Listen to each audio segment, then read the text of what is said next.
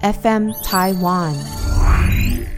他就说，请你好好诚实面对你自己的心，然后就说，如果你不把你的心修好，你做什么事情都不会快乐。你的人如果是负面的，那你就会把你人生全部的事情都搅在一起，跟大家在一起，而且你会觉得全世界的每个人都在针对你。因为当你的内心是扭曲的时候，你看的任何事情也都会是歪的。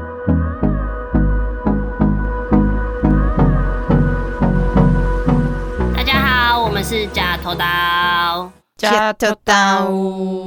大家好，我是洪小婷，我是白小姐。大家好，我是陈小东。那在节目开始前呢，我想要先带来一首歌，然后来进行我们的开场。因为呢，我在录这个之前，我一直在听这首歌。这首歌就是就这样一起 B O tonight，就这样一起 B O tonight。We're about to B O B O，We're about to B O B O。哎，我一整天都在听 O Z 的歌，然后觉得全身都在烧。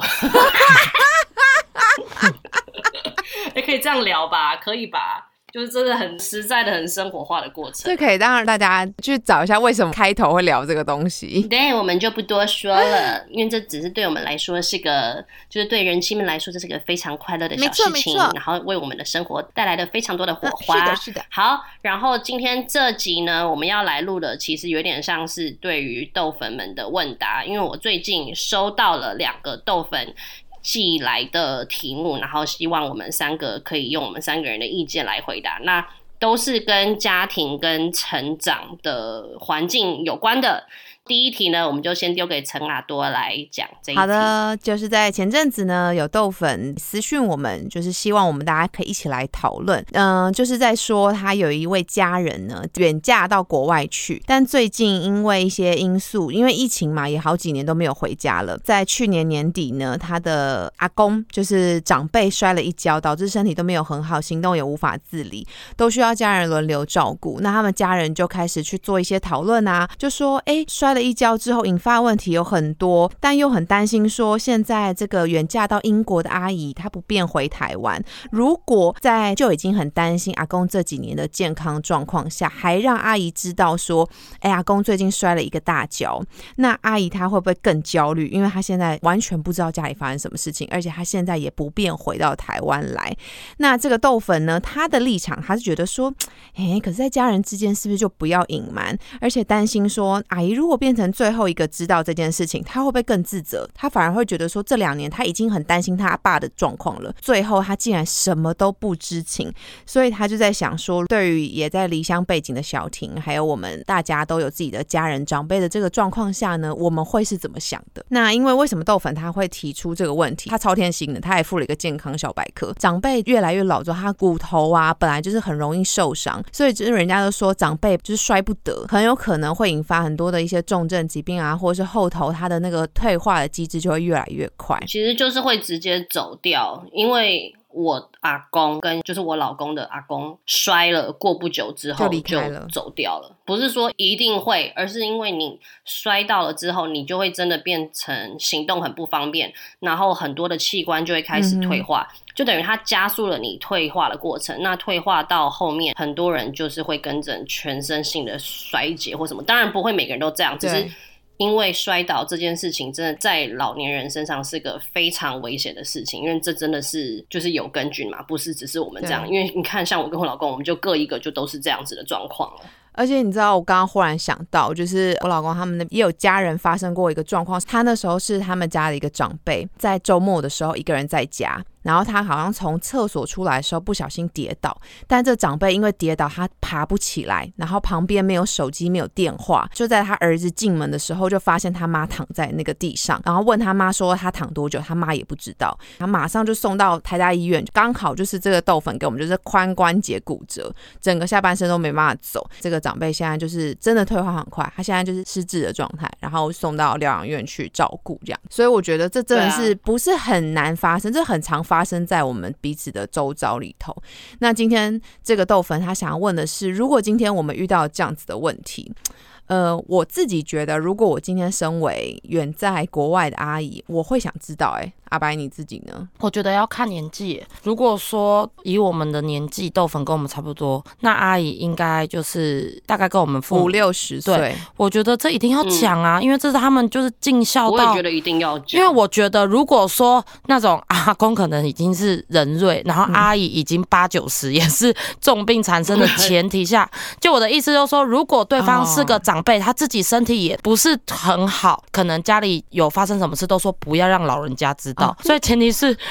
如果他阿姨是老人家，我是觉得，哎，那就可以不用必要。如果说阿姨的回台湾是没办法帮到忙的，然后又会让他阿姨的身体更不好，或者是没有人有多余的能力再去照顾，我觉得就不要讲。可是如果以现在这个例子来讲，我觉得正常都一定要讲，因为不管你们觉得。对他好或对他不好，你不能帮他决定他要不要去进这个孝道。他一定要先得知这个讯息，没错。不然我觉得这太遗憾了。如果说最后真的怎么样了，没错，然后没见到最后一面怎么办？这很可怕。嗯，对，因为我觉得如果你选择现在不讲，假使阿公真的意外就真的怎么样走掉，你到时候才讲，阿姨才会气死吧？就是明明人健在的时候，你不让他知道这件事情，没有这个时候回去看他，因为我觉得遗憾都是遗憾在没有。办法见到最后一面，跟没有办法在他活着还很健康的时候跟他说到那个话，那个才是真正的遗憾，不是来自于见不见到最后一面。因为就是你要在人才生着的时候还能陪着他，还能尽孝道，才是尽孝道的意义啊，而不是等他走了之后才去做这件事情，那完全就是失去意义。对，而且其实就像小白刚刚提到，我觉得这个就是每一个人，你你要至少让他有一个选择的权利。我知道，如果家人们担心说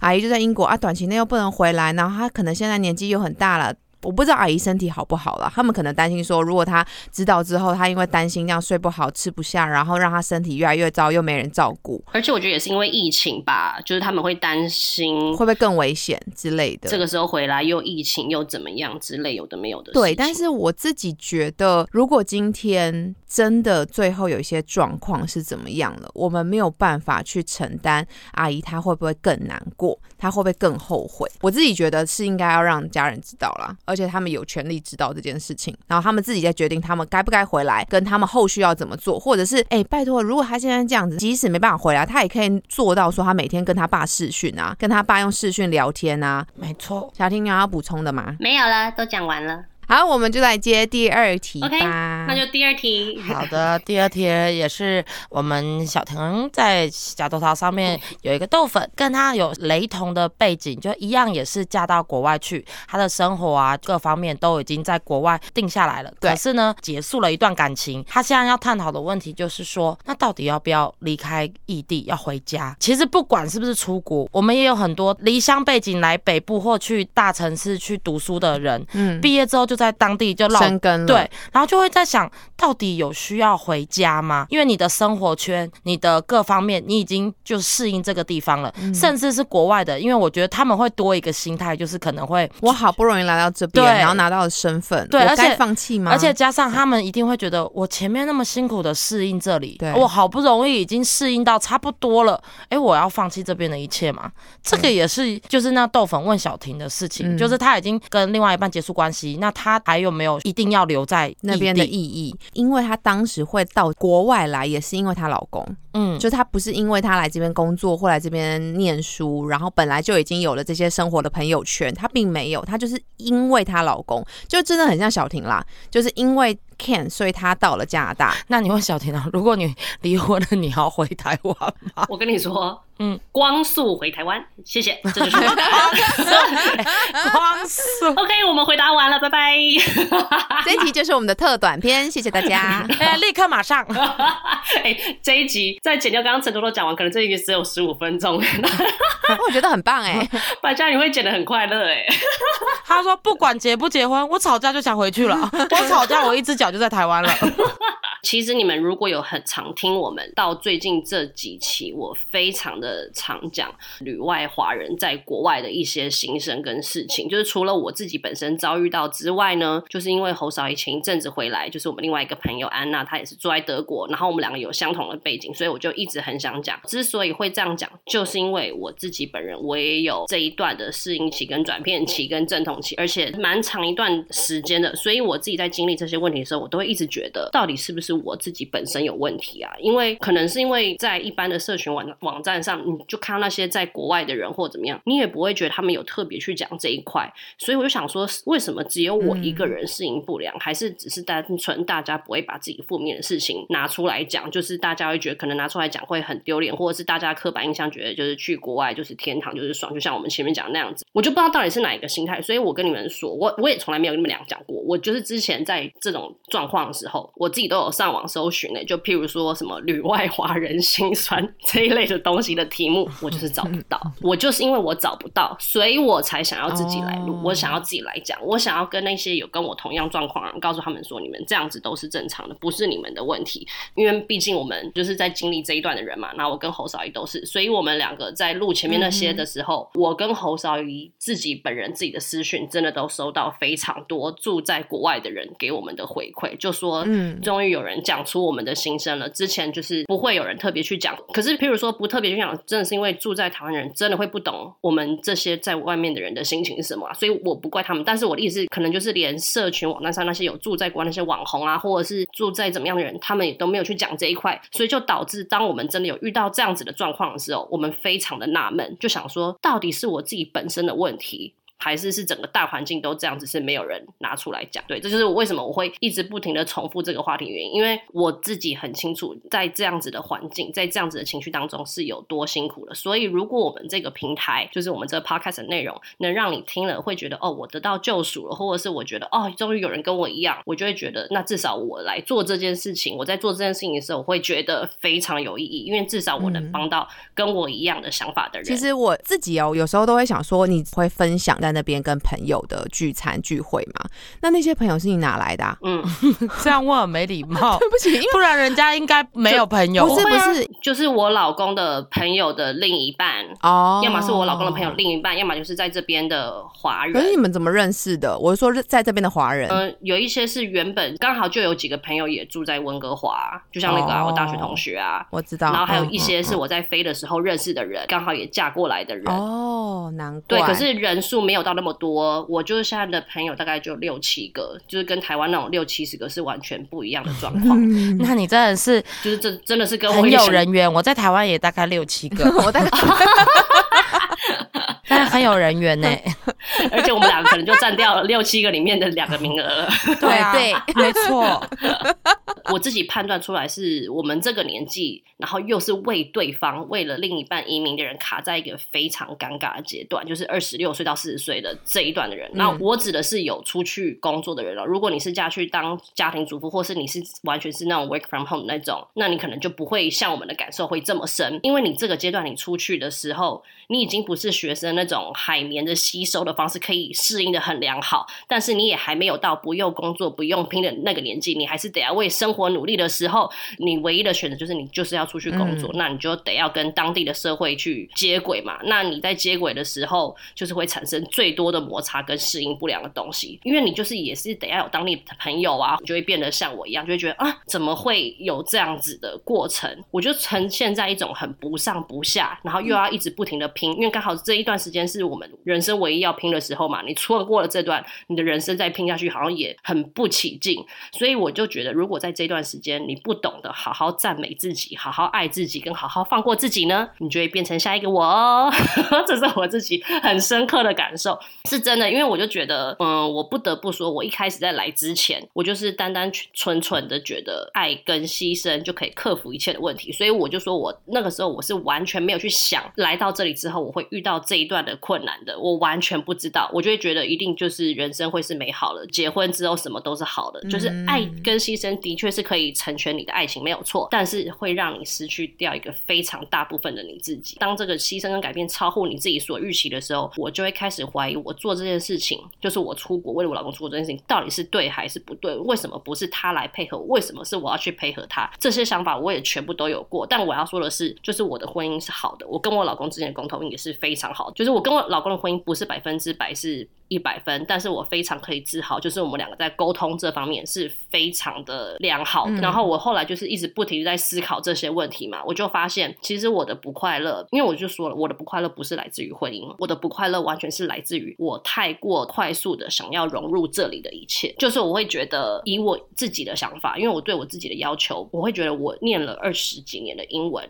我来这边一定可以马上融入，可是就是完全不是这么一回事。所以我一开始从观光客的身份转到居民的身份的时候，我就会觉得，啊，那请问一下，我前面练的那些英文怎么会那么久都还磨不进来？所以我对我自己会有一种对我的自己的期待很高，可是我在现实生活中遇到那些挫败的感觉跟溃败感，就会开始把我打进一个非常不快乐的恶性循环。所以我后来就是非常认真的去想，我的不快乐就是这样子造成的，然后我就会开始怀疑我自己到底。有没有在这里生存的能力？我插个话，因为你刚刚讲到观光客，就是因为我们如果以我们自己现在目前去学到英文能力，去当观光客，然后去跟当地人沟通，那些完全是完全 OK 的，你就觉得说，哦，那我都可以在这边生活一两个礼拜。可是你要想，你的是居民。因为你只是单纯的是去买冰淇淋、买吃的、付钱、缴停车费那种简单的事情，每个人都会。但我说的当居民是你要去，就是做那些身份证，然后去写那些资料、申请那些文件，是完全不一样的事情。而且，尤其是最近啊，我真的是深刻体验到，就是台湾人真的很好。就我觉得我们台湾人真的包容性很大。因为像我之前就是跟我老公还没有疫情的时候，常常跟他一起去可能欧洲或是美国嘛，然后我就发现哦，你知道当地人哦，他们是呃有一些。地方的人，他们可能只会讲法文跟西班牙文。他们有一些人，even 是饭店里面的工作人员哦，你会觉得饭店嘛，你应该就是已经会英文，就是应该是你们的共同语言啊，通用语言。他们会讲，可是他不跟你讲，他会看着你，就是就是一副就是嗯，我我没有要帮你任何一件事情，就是麻烦你自己去想办法。对，没错。我们在台湾可能就觉得说，可是你看啊，国外那些外国人在台湾好像呃，他们不会讲中文，他我们台湾人都还是会好好去跟他们沟通。可是在国外真的完全不一样，没错，真的完全不一样。就是台湾人。是真的很愿意去帮忙，就算他自己英文很烂，他也会尽所能的讲出来去帮你，或者是拉可能隔壁的说：“哎，那里有个阿豆啊，你赶快来讲英文，英文比较好，帮一下人家啦。”或者是他直接说：“哎，这个地方啊，我带你走了哈，你跟我走。”台湾人是真的会做这件事情，因为他们没办法去讲，他就直接用行动去帮你。这这就是台湾人很友善的一面。可是就是那就是台湾，那就不是我现在在的社会，不是这样子的环境啊。而且你现在就已经。是人妻了，就是其实对他们来说，你就是哦 Ken 的老婆，你就是有点算是在地居民了，所以他们更不可能用观光客，觉得你应该英文能力或是你的沟通表达只有这样来看待你，他们就觉得说你应该可以跟我们很自在的聊天嘛，但是其实根本就没有。然后我之所以会讲这个，也是因为我最近也是生命中遇见了一个很大的事情，所以就又刚好看到这个豆粉讲的这个问题，我就真的觉得，因为我认真的有被救赎了，也有被解决了我。两年多来的问题，所以我就觉得，如果我能从我的经验，然后能帮到你，我就会觉得，哦，那我这个分享是非常值得的。你们前面也听过我讲那么多集，就知道我在这边工作让我的压力非常大嘛，就是一直以来都是这样子，然后没有变过。我就是一直在思考这件事情，我就会觉得，我压力大成这样子的意义到底是什么？我就一直觉得，我如果工作的那么不快乐，我到底要不要辞掉？然后我这个问题。就问过我身边的朋友很多次，大家的讲法我都一直问，可是都没有一个，嗯，应该说我也自己说服不了我自己，因为我不敢做决定，我不知道我做了决定会对我之后的未来会不会有任何改变，因为我怕我说我如果我不想做了，会不会我再也找不到比这个更好的工作，或者是如果我继续往下做，那我是不是会变得更不快乐？就是我自己都没办法判定。然后我就是能有机会跟了我一个身边一个很德高望重的长辈，那我们后面都叫他贵人，就反正就是一个贵人，我就。跟他聊天，然后他大概知道我这样子的状况也一段时间了，然后他前几天就有请我去找他讲话。对我来说，跟他那一个半小时的讲话，我觉得我很像去上了一堂心理智商课，所以我现在完全可以懂。应该说，现今社会很多人会觉得你去找心理智商上课，因为真的很有用。虽然我这个是没有花钱的，但是我真的觉得你找了一个你可以信任的人去把你的心中的问题全部讲出来的时候。你真的会有一种你的压力全部都释放了的感觉，就是他就先问我嘛，问我就是你的压力到底来自于哪里，然后我就先说我觉得都是来自于工作，他就非常直接的直接道破我说你不要再再把你的这个心情怪在工作上了，因为跟工作是完全没有关系的，是因为你自己本身已经是不开心了，所以你不管做什么，你都会有理由说这个不是我愿意，这个不是我想的，而导致你不开心。所以他就说，请你面对你自己的真心，问题不是来自于工作，是来自于你自己。我以为我在让我自己进步，所以一直把自己逼在压力中，但其实我只是把我全部的情绪都怪到工作上，因为这样就会让我觉得哦，我有一个地方可以怪，我才有一种这个错是来自于工作，你有可以发泄的地方。对，就是我有一个地方可以怪，我知道就不是我自己的问题，是因为工作让我压力大而让我不开心，不是因为我自己本身的心态已经跑掉了。他就这样一语道破这样讲嘛，所以我们那一天我完全没有任何讲工作的事情哦。我原本以为我跟他谈会一个半小时都在谈工作，结果完全没有一个半小时，他就是都在谈我，他只把重点放在我这个人身上，所以我会觉得哇，这真的很心理智商的谈法。他就说，请你好好诚实面对你自己的心，然后就说，如果你不把你的心修好，你做什么事情都不会快乐。然后之后他就讲了一段话，我真的觉得可以直接当这一集的破口，就是呢，他说你的人如果是负面的，那你就会把你人生全部的事情都搅在一起，跟大家在一起，而且你会觉得全世界的每个人都在针对你，因为当你的内心是扭曲的时候，你看的任何事情也都会是歪的。然后那时候我就真的突然就是被点醒，哎。我就觉得他讲对了，就是因为我的心真的太乱了，应该就所有的情绪不快乐、跟乱、跟压力，什么都全部都围绕在一起，然后导致我做什么事情我都觉得压力好重，我都会觉得很怕、很错，什么事情我都不敢去做任何决定。就譬如说，可能在工作的时候，你其他部门的人可能只是跟你说一个什么事情，但是因为我的心是脆弱的，所以别人在跟我讲任何事情，我就会觉得你为什么要这样针对我？你为什么要这样跟他讲话？就是我会很容易的就把我自己的情绪放太大，然后把别人的对我做的任何正常的事情都判断成是攻击的行为，所以他说，就算你是这样的状态，你就算换了工作，或是到任何地方，你都不会改变，因为你的心是这样子的乱糟糟的。我觉得，因为是小婷她本身的个性就是个积极上进的孩子，因为说真的，很多人嫁到国外，可能五年、十年都还在适应，都不见得有他两年的成效来的高，所以他有点太逼自己了。可是当然，他的个性之前星座有讲啊，他就是好胜啊，他就是只有第一名跟最后一名，没有。中间值，就是不想要当一个平庸的人。是的，是的，都有呼应呢。然后反正就是辛苦了，不用硬讲，我休息够了。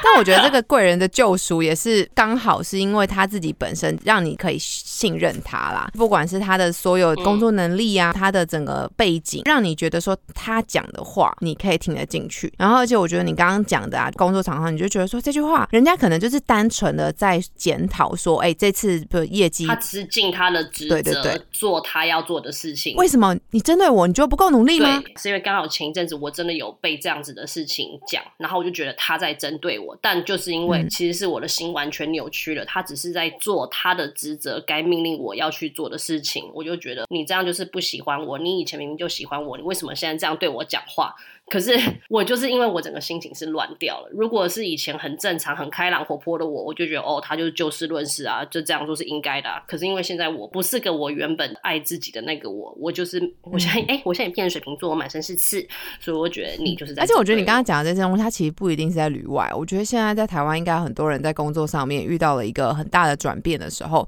他可能也会。变得比较玻璃心，所以其实我觉得这一集真的还蛮适合给很多人，就是可以给任何正在谷底中的人，或者是在情绪很不稳定的人，你都可以是这一集，不一定只是旅外。没错，所以呢，他就后来就跟我说，因为我其实之前前一阵子就是在。很不开心的时候，我就很常会闹别扭，是开玩笑啦，我不是真的是这个意思。但是我觉得很常说我要回台湾，我不要留在这边了，我要回到我的家乡，那里是最美好的地方，就是讲那一类的事情。对，然后那个贵人就跟我说，因为这一段我也觉得他讲的很好。他说，就算你回到台湾，也不会变成你两年前离开的时候那个台湾的模样了，因为你已经不是原本的你了，而且台湾也已经不是原本的台湾了。你的朋友们也都在继续往上。如果你觉得回去是你的避风港，而且再加上你经历过了这一年多的努力跟这些高压状态的心路历程，你已经从原本的那种很涉世未深的智障小女生，已经变成一个出去闯荡过的女人。你回去的时候，你的身份会从女生变成女人，就没办法只是一个待在舒适圈的人了。然后我就听完这一段啊，就可以连回到我们的第一集，就是三十而已的王曼妮。你记不记得那时候我们在讲说，王曼妮她原本不是在上海打拼嘛，然后打拼的要死要活，然后后来发现他什么都没有得到，所以他受够了一切，因为他也再怎么赚，他都买不到房子，男友也骗他，也跑，就是他觉得生活一团乱，然后想要逃回家乡，可以去好好放松，好好去休息的时候，因为已经拼久了，习惯了那样的感觉，他回到家乡反而完全待不住。然后不是有一个剪头发的于贝贝，就他就跟他聊天吗？就问他说，为什么我反而回家完全没有放松的感觉，我反而在怀念那个我拼了那么久的那个地方。他说，因为你以为的家，再也不是你印象中的家了，而那个你以为没有你容身之处的地方，反而是你该继续待的地方。我就立刻想到这一段话，这个于贝贝就是你的贵人。对，因为我就发现，哎，那这一段话完全就是这个贵人在跟我讲的话。因为这个激励充满竞争的城市，反而激发了你意想不到的一面。所以也是因为，如果你没有待过这样子竞争的城市，你也不知道你自己可以达到这样的极限。那就像前面白嘉宇讲的，因为你待在了一个这样子的地方，你才会看到你自己有这样的能力。所以当你再回到以前的时候，你就会发现，哦，可能比两年前离开你更成功，因为你不会只想要像以前一样，就可能是待在舒适圈，你会想要做更挑战、更困难的事情。这种积极向上的题材，我本来就没什么好话可以搭的。嗯，就我我整个人设就不适合在这个时候发言啊。要我就是我就烂，我就要回台湾，我无时无刻都想要当啊，就是妈妈宝贝，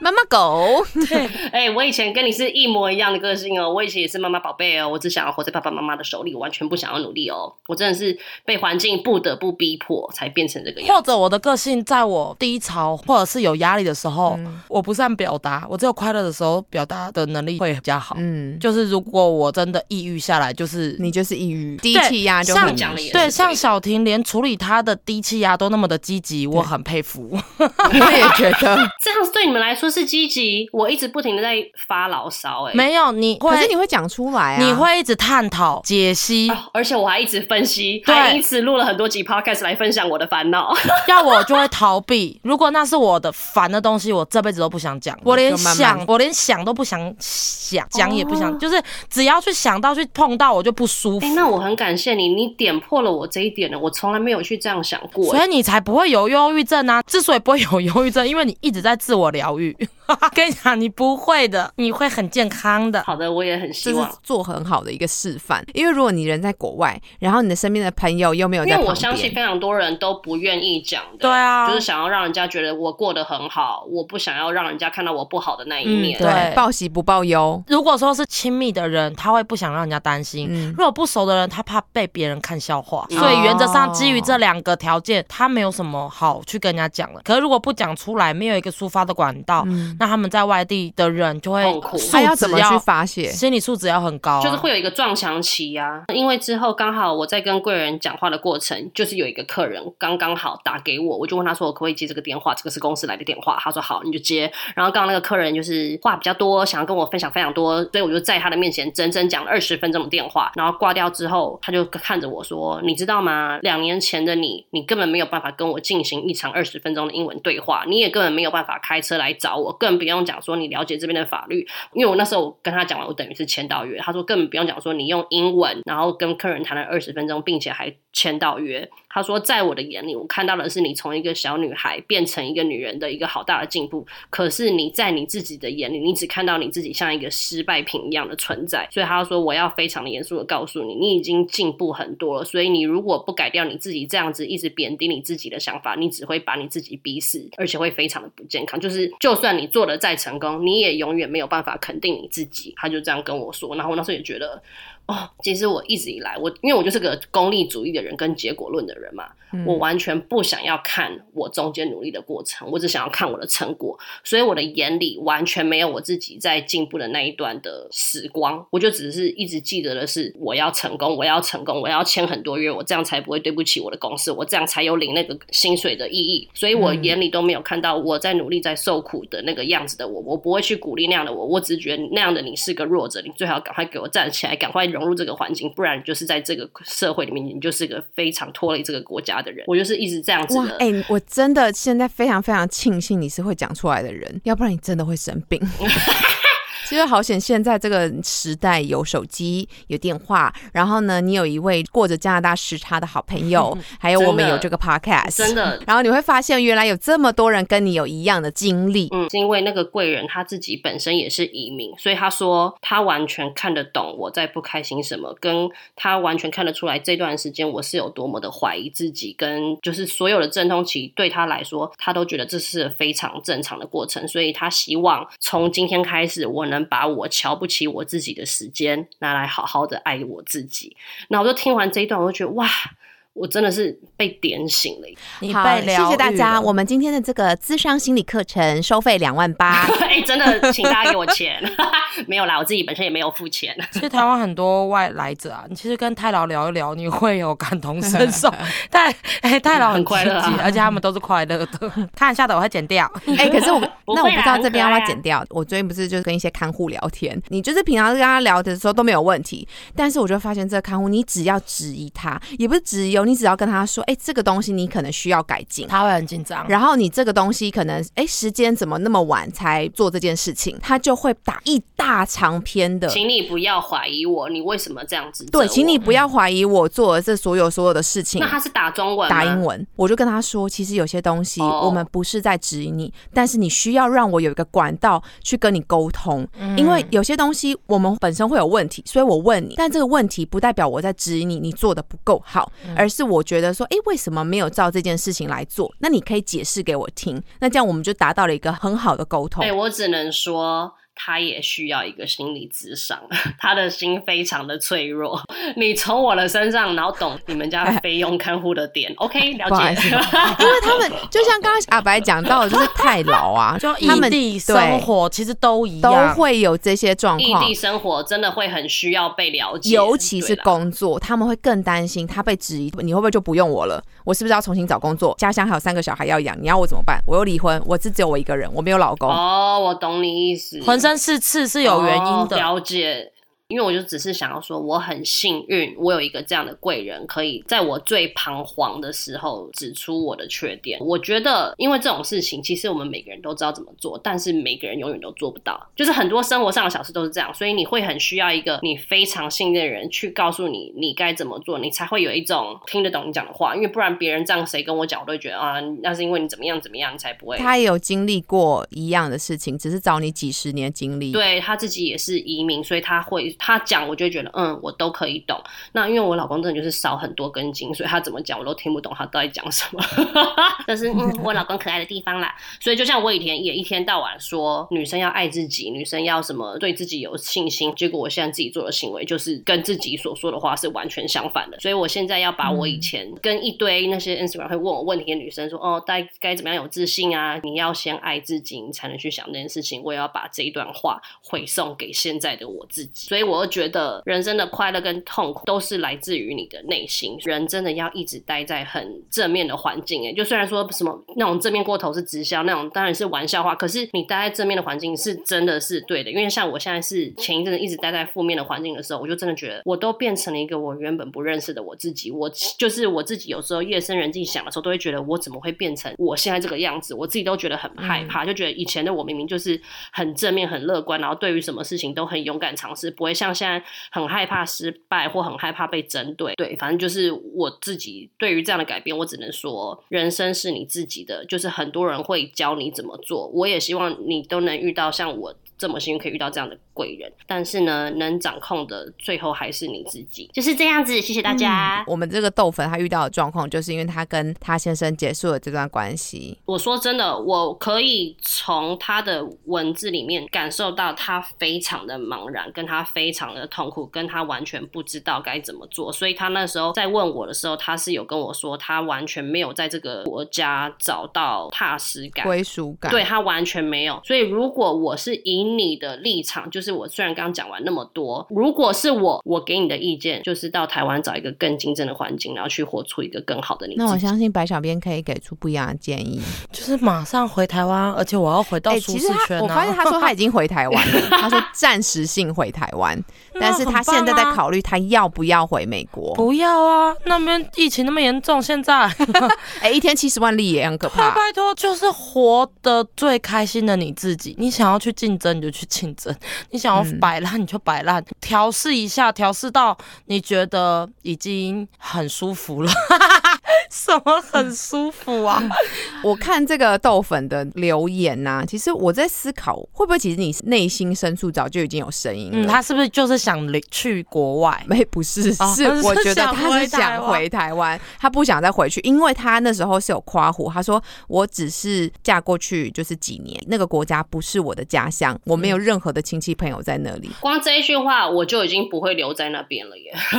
对，其实内心深处他已经在告诉自己，觉得我。其实是想留在台湾。其实这哎，如果是以他的 case 很好解决，他就问自己，在国外他快乐吗？对，不只是快乐，你在国外哪一些条件是能让你留下来？待遇比较好，好，那待遇比较好。可是以你的那个心情、身心状况，心里自己衡量，你有值得吗？有值得就去啊。因为这就是像我现在的状态。对，或者是有些人可能在国外哎拼个四年，把它当成像去澳洲那个打工旅游一样的感觉。对对对对，我的意思就拼了几年，你把你的一个目标达到了，你就回台湾。嗯，你这样才会不要让你的身心一直荡不下去。对，最近有一个好朋友，他也跟我分享，他是他弟在澳洲工作，然后他的那个澳洲工作其实是受到老板非常大的肯定，老板有开了几家连锁店，还把其中的两三家都交给他弟来去做管理。所以他弟本来是一个内场厨师，现在变成是好几家店的主理人，这样那很棒哎。他弟呢就一样是摩羯座的，但是他一个人在澳洲打拼，所以他一直以来其实就只有工作，然后再加上疫情的关系，他现在已经两年多没有回来了。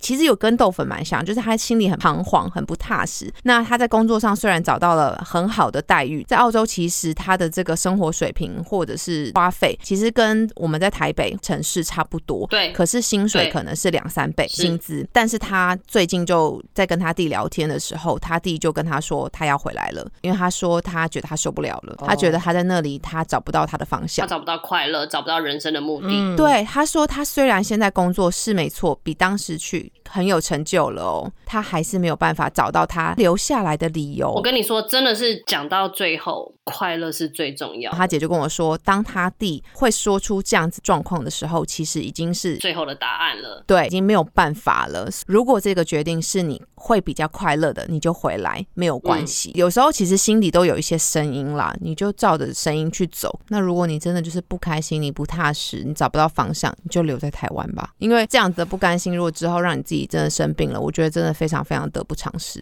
那这集就到这边结束喽。请问另外两位还有什么话想要说吗？没有，我觉得这集非常的正面。这集应该也是我最后在讲有关旅外的事情，因为我觉得其实我也讲了很多，讲了够久，然后也分享了很多了。然后我觉得也差不多可以终止了，因为再这样下去，真的大家都以为住在在国外的人会都集体有忧郁症，其实真的不是。我相信大部分的人真的都还是过得很快乐的，只要你没有像我一样那么爱给自己那么多压力的话，你都已经到了可能是你自己一心所向往的梦想之地，不会像我一样就是这么的逼迫自己。大部分我相信大家都是会在自己的梦想之都开开心心的。至少我们家安娜看起来目前每天都非常的快乐啊，就是跟我是完全不一样的哦。但那也是因为她待了够久，她已经经历过了她全部的那些阵痛期了。所以有时候搞不好你觉得你撑不下去，但你搞不好再熬过那一年，就是你的阵痛期结束了，你就会得到最美好的结果，也说不定。可是反正人生呢，没有办法去预期，也没办法去预测，你就是每一步就照着你内那个时候内心所想的去做吧。然后遇到困难、遇到压力的时候，也要像我一样哦，懂得释放。因为如果像我这样的状态，我还不释放的话，我真的已经是马上生病的呢。希望你们有住在国外的朋友，如果你也会觉得他。一天到晚好像闷闷不乐、不开心的，你就把这集传过去给他听，搞不好他听完他就会非常的感谢你哦。对的，好，那这集就到这边，夹头刀就下次再见，拜拜，拜拜。